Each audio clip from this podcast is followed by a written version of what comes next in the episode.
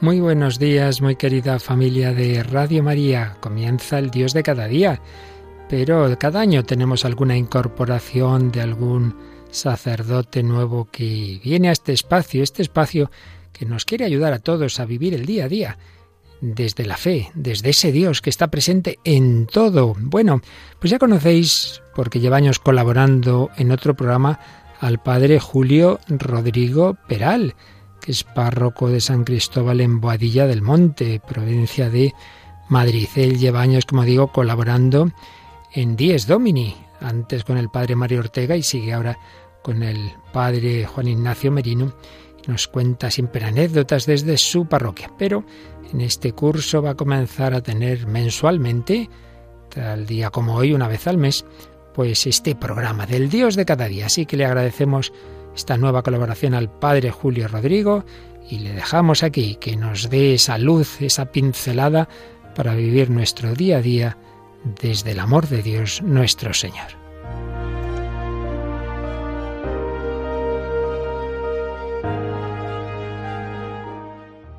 Muy buenos días a todos. Me presento, aunque ya me ha presentado el Padre, pero soy Julio Rodrigo párroco de la parroquia de San Cristóbal de Boadía del Monte, en Madrid, en la diócesis de Getafe. Soy párroco de esta parroquia desde hace muchos años y también soy sacerdote desde hace muchos años, 32 años ya. Y voy a comenzar colaborando con este programa El Dios de cada día. Una vez al mes tendremos el gusto de escucharnos. No es que les escuche yo, pero bueno, por decirlo de alguna forma. Yo ya colaboro con otro programa de Radio María, con el programa de Dies Domini, el Día del Señor, que todos los domingos a las ocho y media seguro que muchos escucharán. Ahí les cuento anécdotas de mi parroquia. La vida de una parroquia, como de cualquier grupo humano, de cualquier comunidad, siempre es muy rica. Y a mí me gusta estar atento para descubrir cómo Dios pasa por la vida de las personas. Son siempre anécdotas preciosas, anécdotas que nos ayudan a todos. Tantas veces pienso, lo que me hace bien a mí, seguro que hará bien a los demás. Miren, hoy, en este programa, yo pensaba hablarles del Evangelio que escuchamos el lunes pasado, el día de la fiesta de San Lucas, este gran discípulo del apóstol Pablo, que fue un converso gracias a la predicación del apóstol Pablo. Un hombre culto, sabemos que era médico, sabemos por el Evangelio que él escribió y por el libro de los Hechos de los Apóstoles que no solo tenía conocimientos médicos, sino que también era un hombre de letras, porque su Evangelio está muy bien redactado en ese griego que se hablaba en aquella época, el griego koiné, como lo llamaban. Algunos comparan que el inglés de nuestros días viene a ser como el griego que se hablaba en aquella época. Para todo el imperio romano servía esa lengua, la coiné, de lengua de comunicación entre los diferentes pueblos. Cuando celebré la Eucaristía el pasado lunes y leí el Evangelio, aunque ya lo había meditado yo, que siempre lo suelo hacer, por supuesto, para dirigirme después a los que participen en la Eucaristía y poder señalar algo de esa palabra de Dios que hemos proclamado. Pero al leer el Evangelio no sé por qué se me quedó grabadísimo, pero muy grabado, las palabras de Jesús que dice a ese grupo de los setenta y dos discípulos, poneos en camino. Desde luego es como un imperativo, como una orden es un deseo del Señor para enviarles a donde pensaba ir él. Y se lo dice así, se lo dice en ese tono. Casi nos podía sonar como un mandato, como algo impuesto, pero pienso yo que no es así, por supuesto, sino que es un deseo profundo del Señor que se lo transmite de esa forma a este grupo de los setenta y dos discípulos. Y créanme si les digo que igual que cuando uno escucha una canción pegadiza y le gusta y le hace bien y se le queda ahí como grabada en la cabeza y sin darse cuenta está repitiéndola constantemente, que así me ha pasado toda esta semana con este texto del Evangelio de este pasado lunes, que estos días estoy siempre, poneos en camino. ¿Qué nos quiere decir con esto?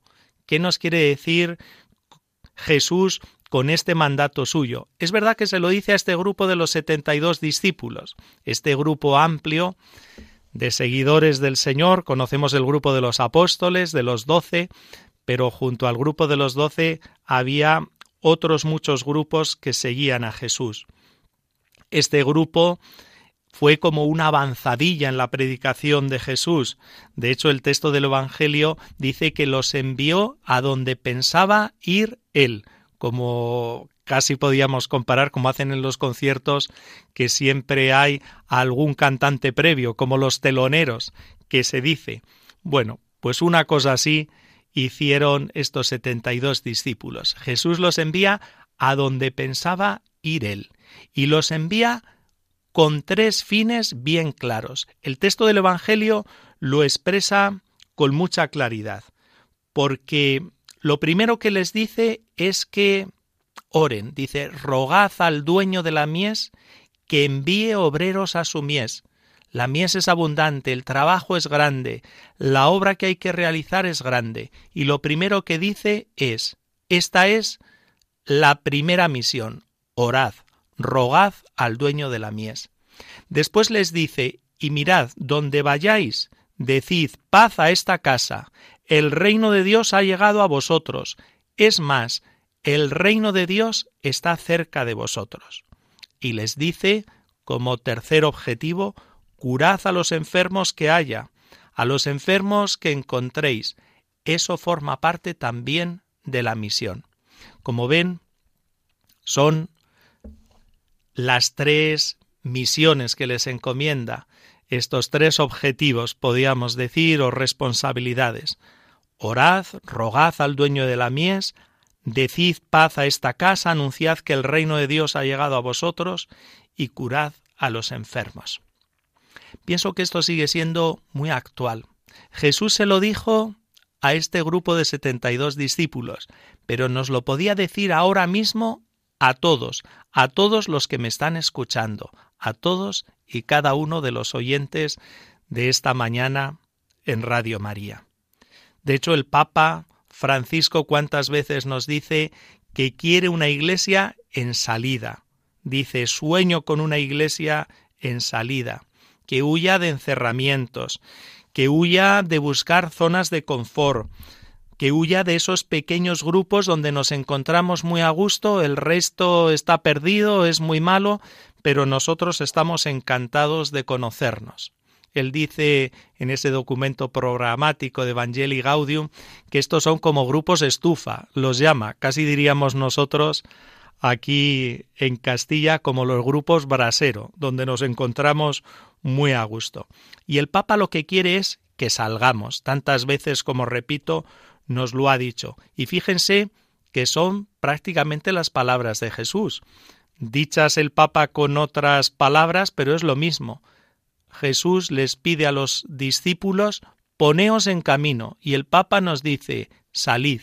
Quiere una iglesia en salida, que salga de los templos, que salga de las sacristías al encuentro de todos los hombres.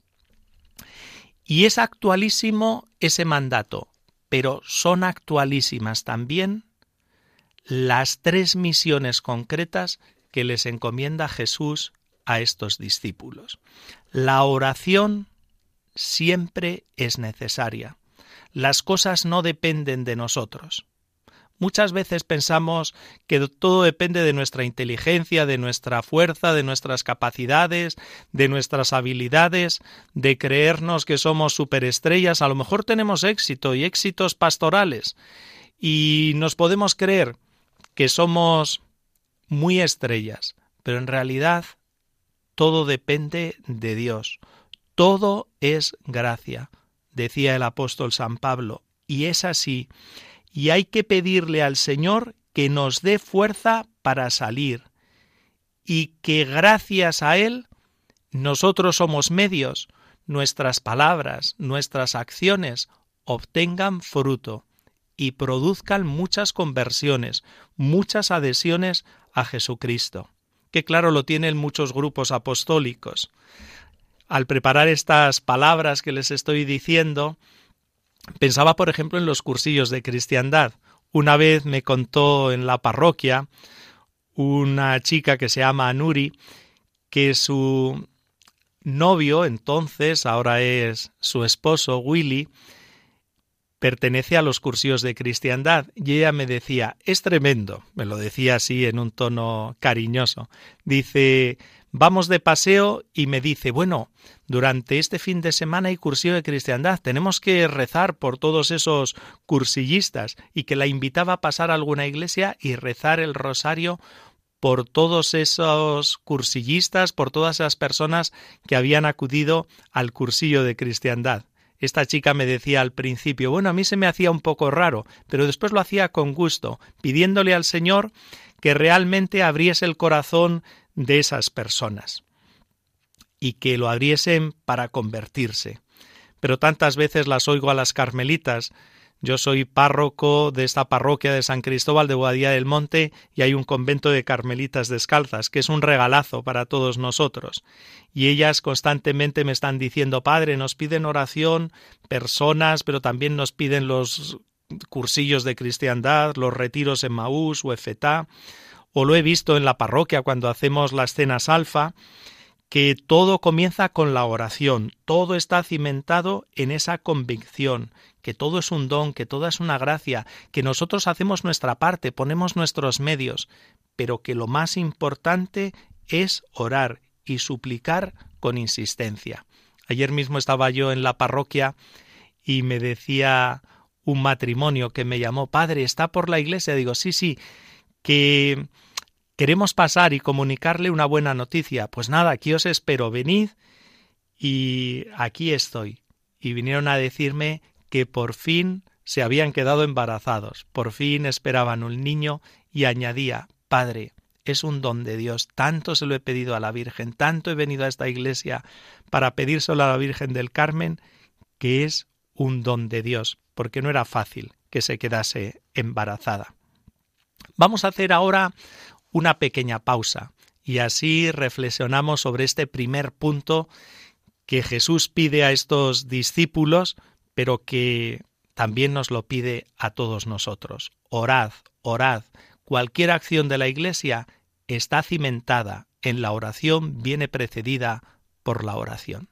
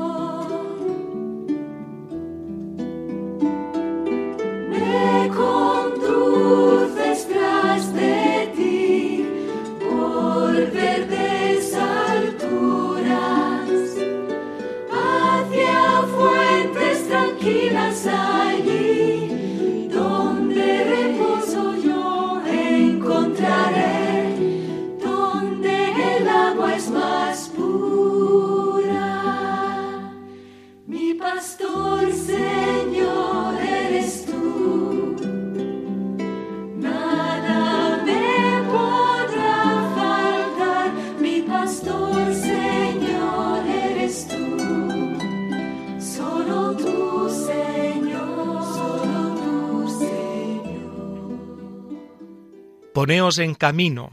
Les decía que se me ha quedado muy grabado en mi mente y en mi corazón. Poneos en camino para orar. Pero también dice Jesús a este grupo de los setenta y dos discípulos, poneos en camino para anunciar la paz, la paz de Dios, para anunciar el reino de Dios, para anunciar que Dios está cerca de nosotros. Jesús nos pide que hagamos lo mismo que Él realizaba, anunciar la vida de Dios, anunciar la vida que viene del cielo, la vida del amor. Ningún cristiano debe dejar de lado esta misión. No podemos abdicar de esta misión. Id hasta los confines de la tierra, pidió Jesús a sus apóstoles, hasta el fin del mundo, si es necesario, para enseñar a los hombres lo que él mismo nos ha enseñado. Y esto es lo que pide Jesús a esos setenta y dos discípulos. Y como comento, que sigue siendo actual y nos lo sigue diciendo a todos nosotros. Lo vuelvo a repetir. Ningún cristiano debe dejar de lado esta misión. Yo he agradecido a Dios muchísimo el ver cristianos que están dispuestos a dar la cara por el Señor. A mí me ha dado muchísima fuerza. Yo soy sacerdote y constantemente estoy haciendo acciones evangelizadoras. En realidad, todo lo que hago lo entiendo como un gran anuncio evangelizador. Da igual que rece, da igual que celebre los sacramentos, que atienda a grupos que quieren formarse o que quieren profundizar en la fe, orar o cualquier acción evangelizadora. Lo hago con gusto y lo hago continuando con la obra del Señor. Pero cuando veo a cristianos con ilusión por hacer lo mismo, de verdad que doy gracias a Dios y que me encanta. Pienso, por ejemplo, en un matrimonio que yo casé, Enrique y Belén. Después ellos continuaron en el camino neocatecumenal y con el tiempo se ofrecieron para ser misioneros. Y se ofrecieron para ser misioneros donde el camino neocatecumenal quisiese, donde les mandasen. Les mandaron a Guatemala. Allí se fueron con sus cinco hijos. No viven lejos de aquí, de donde estamos en Radio María, porque ellos ya al cabo de los años, al cabo de muchos años, volvieron. Pero en ese momento que se ofrecieron con toda generosidad, con toda su familia, colaborando en la parroquia de un barrio de la ciudad de Guatemala, pobre no, paupérrimo. Con el tiempo fui a verles y vi todo lo que realizaban en aquel barrio en colaboración con el párroco, en colaboración también con todos los que colaboraban en esa parroquia y con el obispo.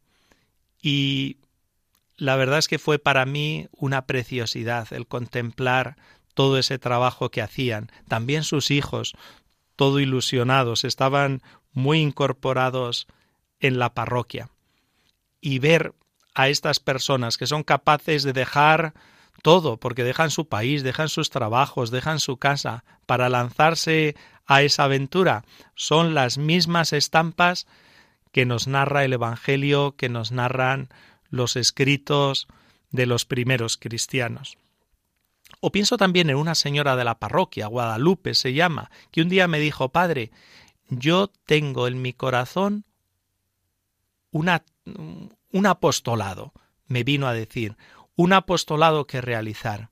Y el apostolado es llevar en peregrinación a santuarios marianos a muchos cristianos, porque veo que allí caldean su corazón, veo que incluso los que están fríos en la fe cambian y que incluso alguno que esté muy alejado también se producen conversiones. Y ella, a lo largo del año, ahora con la pandemia se ha suspendido, pero lo retomaremos también, que realiza peregrinaciones, sobre todo a Lourdes. Y he ido yo con ella en alguna de estas peregrinaciones y las organiza de una forma perfecta, preciosa, para llevar a la gente a los pies de la Virgen María y a los pies del Señor, por tanto, pero con una elegancia, con un estilo y sobre todo con una convicción que atraen. O pienso también en un diácono que ahora ha empezado a colaborar en mi parroquia. Él está jubilado, ya tiene 80 años. Además, está delicado de salud, ha superado un cáncer, pero no quiere estar inactivo. Me dijo, quiero hacer alguna tarea, aunque sé que estoy delicado y que no tengo muchas fuerzas, pero algo puedo hacer, y lo quiero hacer por los más mayores de la parroquia. Y yo le he dicho, mira, puedes llevar el grupo de vida ascendente y lo está haciendo. Ya hemos empezado con mucha dedicación, con mucho cariño, para alimentar la fe de los mayores, para cultivar la amistad entre ellos y para tener espacios de oración y también que luego ellos salgan a hacer apostolado con los más mayores. Son ejemplos que les pongo de la vida de la parroquia, ejemplos que como ven muestran que también hoy muchos cristianos siguen anunciando la paz de Dios, siguen anunciando el reino de Dios, siguen mostrándonos que Dios está vivo, que Dios está cerca de nosotros. Poneos en camino, nos dice el Señor, y poneos en camino también para esto, para anunciar su palabra, para anunciar su evangelio. Hacemos otra pausa para meditar este punto que les comento.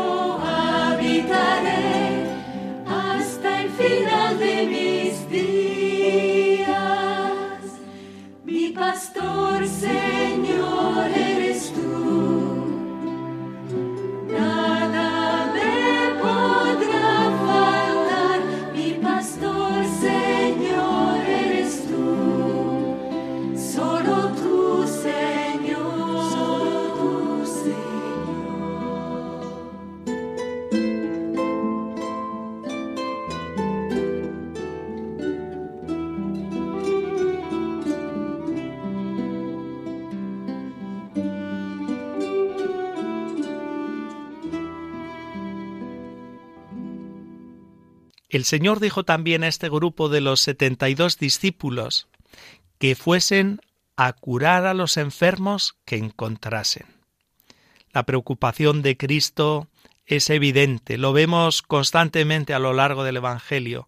Siempre está cerca de los más débiles, de los más pobres, de los enfermos. ¿Cuánto tiempo dedicaba a esta acción? Algunas veces nos dicen los textos de los evangelistas que no tenían tiempo casi ni para comer, de tantos enfermos que acudían al Señor o que le llevaban al Señor. De hecho, el Evangelio de San Lucas muestra una predilección especial por resaltar esta faceta de Jesús.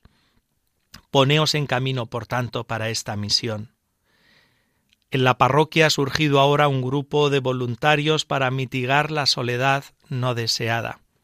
Son cristianos de los que acuden a misa dominical y ellos mismos han dicho podemos hacer algo por tantos que están solos. La soledad se ha agravado como consecuencia de esta pandemia. Ellos han creado el grupo y lo han llamado Cuenta conmigo.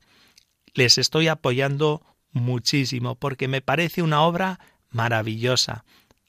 Personas mayores o personas con discapacidad o personas que por cualquier causa sufren la soledad, que encuentren manos amigas que les ayuden, que encuentren gente dispuesta a estar a su lado.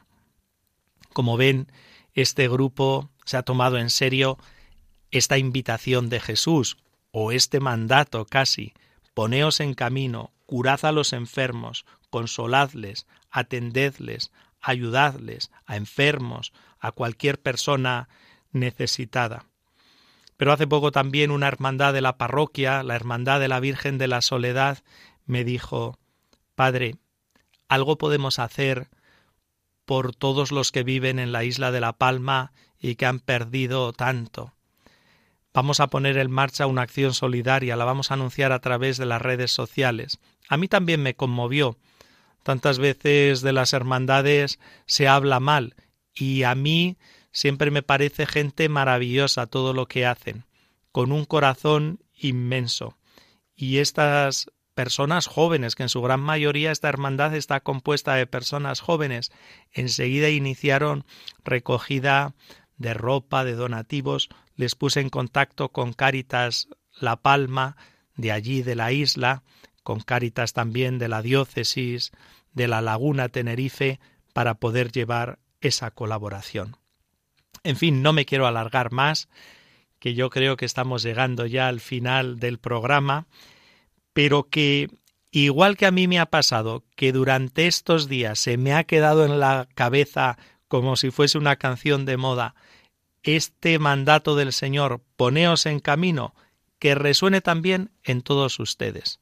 Poneos en camino para orar insistentemente, en primer lugar, que todo es un don, que no depende tanto de nosotros, que depende todo de Dios. Anunciar a Dios, poneos en camino para anunciar a Dios, para anunciar su reino, para anunciar su paz a todos los hombres. Poneos en camino para curar, para curar, para consolar, para atender a los más débiles y necesitados. Muchas gracias y nos volvemos a escuchar el próximo mes